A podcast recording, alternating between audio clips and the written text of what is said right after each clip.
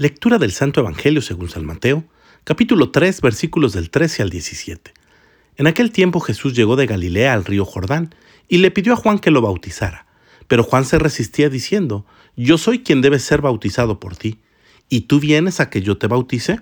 Jesús le respondió, Haz ahora lo que te digo, porque es necesario que así cumplamos todo lo que Dios quiere. Entonces Juan accedió a bautizarlo.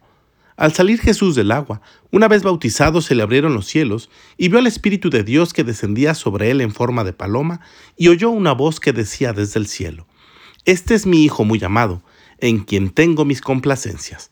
Palabra del Señor. Apenas la semana pasada escuchábamos este mismo pasaje en el Evangelio de San Marcos. Y hoy que escuchamos esta versión de San Mateo, quisiera recordar contigo cuatro cosas muy importantes.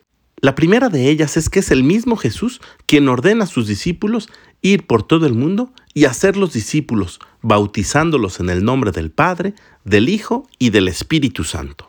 Segundo, el mismo Jesús se somete al bautismo de Juan el Bautista.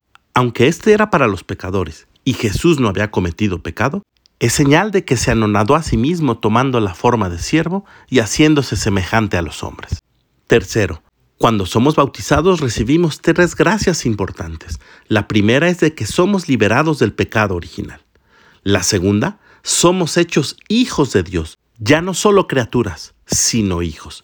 Y la tercera, somos incorporados al cuerpo místico de Cristo, es decir, somos incorporados a su iglesia, de la cual Cristo es cabeza.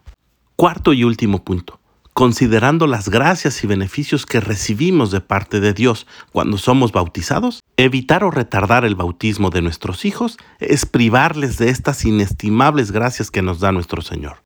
Pidamos al Espíritu Santo para que la Iglesia y nosotros mismos como parte de ella seamos promotores del bautismo y nos sintamos orgullosos y felices de ser considerados hijos de Dios.